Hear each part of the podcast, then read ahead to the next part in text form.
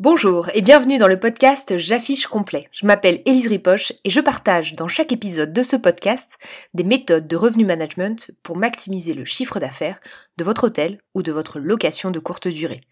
Que vous soyez professionnel ou particulier, ces idées et conseils peuvent vous aider à mieux vivre de votre activité.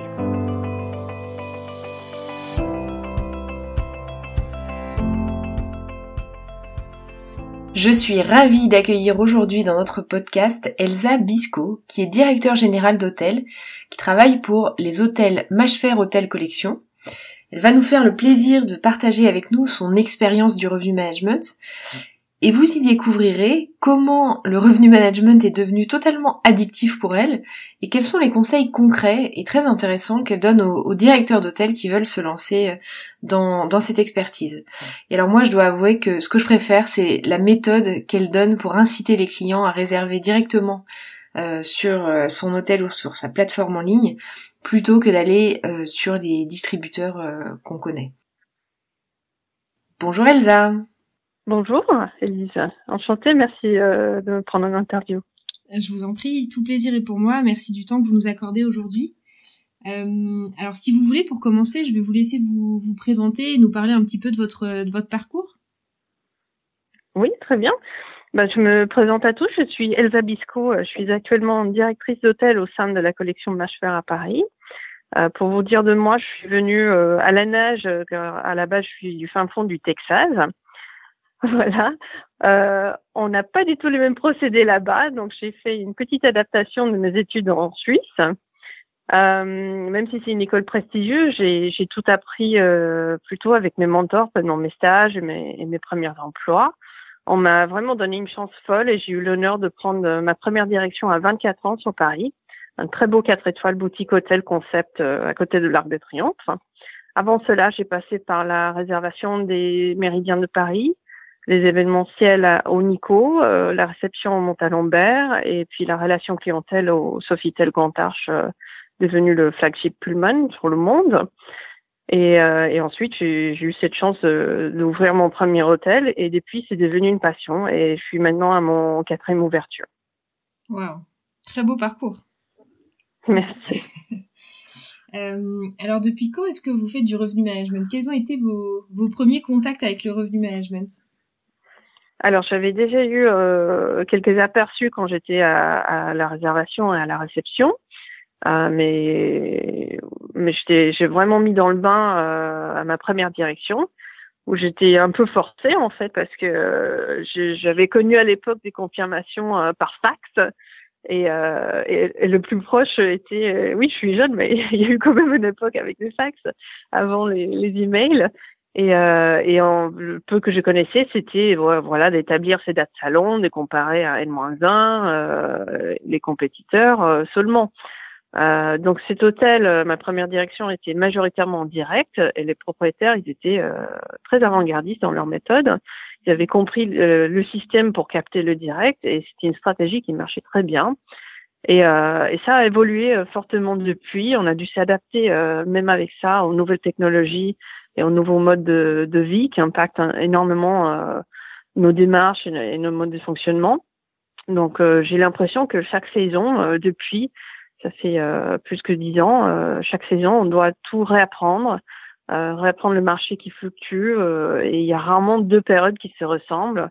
Il faut avoir savoir faire face vraiment avec brio.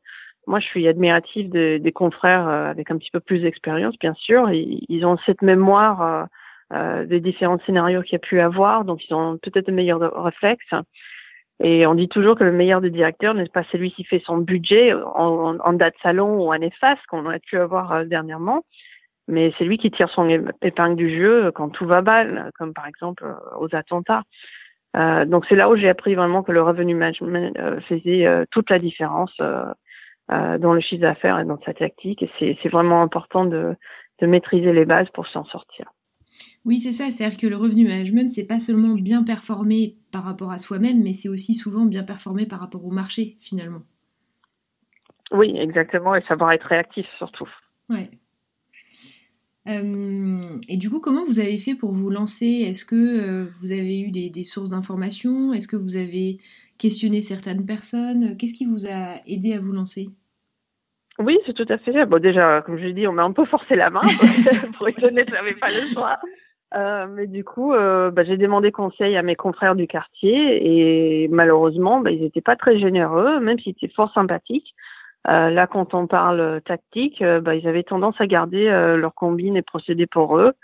Et, et, moi, en étant si jeune, j'étais très complexée, donc je, je, cherche un peu partout au secours.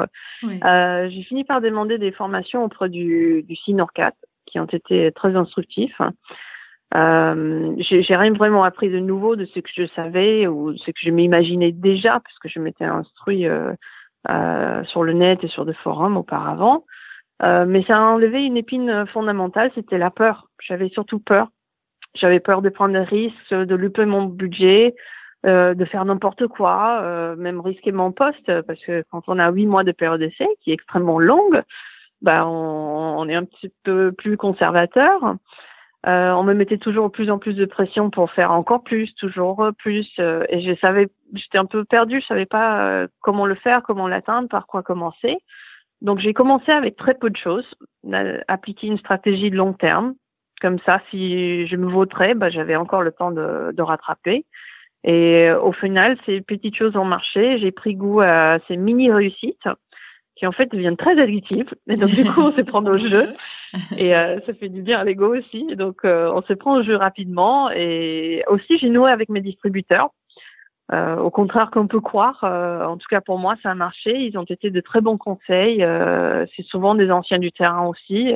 Ils ont été généreux pour me donner quelques bases. Ça plus la la formation. J'ai lu une quantité phénoménale d'articles en ligne et euh, voilà, je me suis instruit euh, un peu partout. Je prenais de, de plus en plus de courage pour prendre de plus en plus de risques, de faire des partenariats différents que mes, mes confrères, euh, de démarcher d'autres personnes, euh, le corporate, et, et surtout, euh, je suis devenue obsédée par le direct, qui, qui est vraiment un des leviers euh, majeurs dans, dans ce système. Donc voilà, ça a commencé petit à petit, et une fois que qu'on voit que de petites choses marchent, ben, on y prend goût et puis, euh, puis on se lance euh, pleinement. Oui. Ce que j'entends beaucoup dans ce que vous dites, c'est qu'il y a une notion d'état d'esprit. En fait, il faut aussi se donner le droit de faire des essais. Parfois, peut-être que ça ne marche pas. Il faut euh, avoir la capacité de prendre ce risque-là, en fait. Oui, c'est c'est pas une science exacte, mais il y a des bases, il y a des bases récurrentes. Il faut faut au moins mettre toutes ses chances de son côté en essayant. Et il faut, enlever la peur. Euh, n'importe qui peut le faire, même si on n'est pas de, formation hôtelière ou même sans expérience. C'est juste des, petites techniques euh, qui sont faciles à appliquer, à essayer. Et, je pense que bah, la, chose qui arrête euh, le plus, c'est la, peur, la peur d'essayer. Vous pensez que c'est ça, à votre avis, qui, qui peut faire que certains hôteliers hésitent à se lancer? C'est la raison principale? Oui, aussi, je pense que bah, pas que la peur, je pense aussi par confort. On a tous euh, peur de l'inconnu, on, est tout au chaud avec nos habitudes, notre petite routine, donc on n'aime pas être titillé, on n'aime pas sortir de ses habitudes. Euh, la preuve, j'en suis la première à avoir été réticente, je voulais pas. euh, c'est une nature humaine et, et on se dit pourquoi changer une formule qui marche si bien? Bah en fait non, la, la formule qui marchait hier et même aujourd'hui euh, va être has-been euh, demain. Et du coup, on se voit la face et on veut pas voir cette vérité devant nous et du coup, on fait l'autruche. Et on pense que tout va bien, mais non, c'est le début de la fin. Euh, jusqu'à qu'il y ait une crise, un attentat que certains ont vécu, jusqu'à le voisin moins bien que nous fait mieux que nous. Et, et là, on s'est dit, oula, c'est le moment de se poser les bonnes questions et avoir la capacité de se remettre en question. On a, on a toujours quelque chose à apprendre, peu importe notre situation et notre passé. Les méthodes et les technologies vont à une vitesse éclair en ce moment, euh, sachant qu'on a tous les hôteliers une petite tendance bureaucratique pour euh, prendre du temps à mettre des choses en place. Bah, plus vite on s'y met, plus vite on aura notre part du gâteau. Et c'est ça qui est important, qu'il n'y a pas de, de méthode fixe pour se lancer faut juste se lancer et, euh, et plus vite on s'y met, euh, bah plus plus vite on, on, aura des résultats parce que qui fait rien n'a rien non plus. Oui. Je comprends. Et du coup, dans, le, dans cette optique de se lancer, quels conseils vous donneriez à des hôteliers qui hésitent à passer le pas? Bah, Je peux en premier lieu euh, conseiller de s'instruire, de se rapprocher des confrères qui peuvent être un petit peu généreux, plus généreux de ce que j'ai connu. Faut, faut essayer à chaque fois euh, de voir quelqu'un qui, qui a l'ouverture d'esprit de partage et de pédagogie. Euh, participer aux échanges, euh, au forum, au salon surtout. C'est là où j'ai rencontré le, le, plus de monde, c'était au salon. Et euh, on a pu échanger, on a pu voir avec des prestataires également. Euh, et là, sur le salon, ils essayent de vendre, donc ils sont plus en tendance à, à vous donner des techniques. Il faut juste prendre son petit cahier et, et prendre des notes et, et s'instruire. C'est comme je vous disais, c'est pas une science exacte le revenu management, mais avec quelques réflexes de base, n'importe qui, dans n'importe quel scénario, peut tirer son épingle de jeu. Euh, encore une fois, le SINOR 4, le UMIH, euh, ils ont des formations très intéressantes, souvent prises en charge par la FAFI. Moi-même, j'ai bénéficié d'un masterclass chez Accor avec Fast Booking. Ça a été financé entièrement par l'OPCA. Et ceux qui ont la chance d'avoir un budget peuvent se faire accompagner par des consultants pour le début. Euh, c'est pas un CDI, ils peuvent le faire juste pour le début, le, le, temps de, de, de s'y mettre, le temps de se lancer. Euh, je trouve c'est un très bon investissement parce que le temps qu'on patauge tout seul à chercher, bah, chaque seconde est, du potentiel, du chiffre d'affaires perdu. Euh, il faut, faut se lancer, il faut parler entre concurrents aussi, je trouve c'est important. On est tous dans le même bateau, euh, c'est pas parce qu'on est dans notre groupe euh, qu'on peut pas partager euh, des choses. Et même c'est plaisant de partager ses aventures du quotidien. je crois qu'on a de quoi écrire des livres. Hein. Mais euh, je, voilà, le, je pense pour moi le mot d'ordre c'est le partage et la recherche. Je partage complètement cet avis. Je suis complètement d'accord. Et je pense qu'il faut aussi dédiaboliser un peu ce, ce métier qui peut faire peur. On, ça peut sembler inaccessible en fait et euh, je partage complètement le point que vous évoquiez plus avant de dire qu'avec quelques méthodes simples déjà, on peut faire des miracles et se donner confiance en fait euh, dans cet exercice-là et ça, ça aide à poursuivre. Exactement. Alors du coup, parlons, parce que vous disiez qu'au début, vous étiez un peu réticente à, à vous lancer en revenu management, et c'est intéressant, parce que, comme je vous disais, je pense que beaucoup d'hôteliers partagent ce, ce sentiment-là.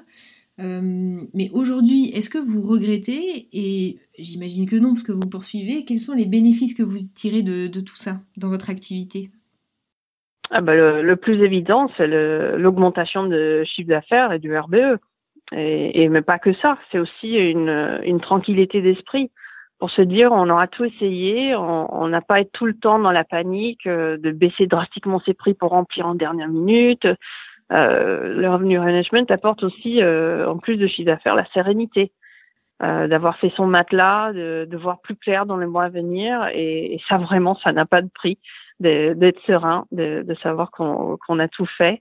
Et, euh, ça évite euh, des fluctuations yo-yo euh, dans le marché qui, qui dérèglent un peu le, la vision du client. Les confrères qui font ce que j'appelle du dumping, c'est vraiment baisser leur prix 60% à la dernière minute. Bah, ça va juste pousser toute notre clientèle à, à réserver à, à J-3 et plus personne pourra se faire un matelas Or que si on s'y met tous dans une même stratégie qui est quand même bon pour tout le monde, on a tous à gagner et notre clientèle vont, réserver à l'avance. Euh, et, du coup, on a cette sérénité. Donc, on a non seulement le chiffre d'affaires qui est toujours euh, primordial, mais, euh, mais cette sérénité est, vraiment plaisante pour tout le monde. Est-ce que vous avez des, des, techniques ou des astuces que vous préférez en revenu management qui ont bien aidé le, la performance de votre hôtel? Oui, bien sûr. Dans mon dernier hôtel, euh, j'avais établi une stratégie, euh, en gros, me mettant toujours à la place du client. Si, si je cherche un hôtel et je vois qu'il y a des tarifs n'importe où, n'importe comment, avec des écarts euh, vraiment alarmants, euh, pour moi, ça n'inspire pas la confiance. Donc, euh, je me suis dit, comment on peut régler ça? Bah, L'idéal, c'est d'avoir à peu près le même prix partout. Donc, je maintenais une parité publique inter-hôtier euh, entre eux, entre Booking, Expedia, etc. On va pas tous les nommer. Euh, ils ont le même prix et bien évidemment mon site, grâce à la nouvelle loi, euh, était euh, beaucoup moins cher avec un added value, vraiment pour inciter euh, la réserve en direct parce que aujourd'hui la tendance est les gens vont sur les meta search sur Google euh, sur Trivago, sur TripAdvisor. Donc l'idéal, c'est d'être cohérent pour pas qu'ils aillent à chercher. Euh, parce que quand ils cherchent, ils voient qu'il y a des anomalies, euh, ils n'ont pas confiance euh, et du coup ils vont chercher encore plus loin, ils vont passer des heures. Donc s'ils voient que tout est le même prix partout et que le meilleur prix est en direct, bah ça ça réduit le client à réserver en direct. Donc on économise la commission bien sûr. Et en basse saison, pour un peu faire de parité dans l'autre sens, je privilégiais les offres opaques auprès des outillés, qui donnait l'impression au client d'avoir déniché la promo faite que pour lui. Et, et, je partageais un coup chez un distributeur, un coup chez l'autre, euh, pour pas qu'ils soient jaloux. J'étais très transparente avec eux. C'était le mot d'ordre d'être transparente que, ok, ben moi c'est moins cher, entre vous vous débrouillez. Et euh, voilà, janvier je fais euh, telle promo chez un, en février je fais euh, un promo chez l'autre. Chacun y a, y a, gagné. Et du coup, ben on, on perd moins en, ranking, euh, ils savent qu'on est euh, on, est des, des, petits joueurs contre eux. Donc euh, dès le moment où on a ces démarches transparentes, bah eux ce qui l'importe, qu'ils soient pas moins pires que les concurrents, les, les autiers. Donc il faut rester fair play entre les deux trois mastodons et, et faire savoir qu'il n'y a pas de favoritisme pour euh, améliorer son ranking auprès d'eux. Euh, mais de notre côté, on est gagnant euh, aux dates où il faut, les dates salons, euh, les dates importantes, où c'est là où on peut faire des économies réelles et, puis dans la longueur, être cohérent face aux clients. Et ça, long terme, j'ai vraiment vu les résultats venir. Vous me disiez aussi, parce qu'on a échangé un peu avant, vous me disiez que vous aviez toute une stratégie aussi pour driver des réservations en direct et favoriser le direct. oui. Oui, bah c'est bon, je, je devrais pas trop le dire, je vais me faire taper sur les doigts, mais euh, j'étais beaucoup à la réception, très important. Le directeur n'est pas dans son bureau, c'est face à ses clients, c'est euh, l'âme de son hôtel. Et, moi, j'étais euh, souvent à l'accueil, je faisais euh, souvent des, remplacements par plaisir, pas par obligation. Euh, et justement, mon petit jeu était de, faire le check-in d'un client en disant vous avez réservé chez tel, quel dommage. Vous savez que vous auriez pu euh, gagner 30 euh, euros en réservant chez nous Ah bon? Et donc du coup là, ça ouvre euh, la conversation avec le client.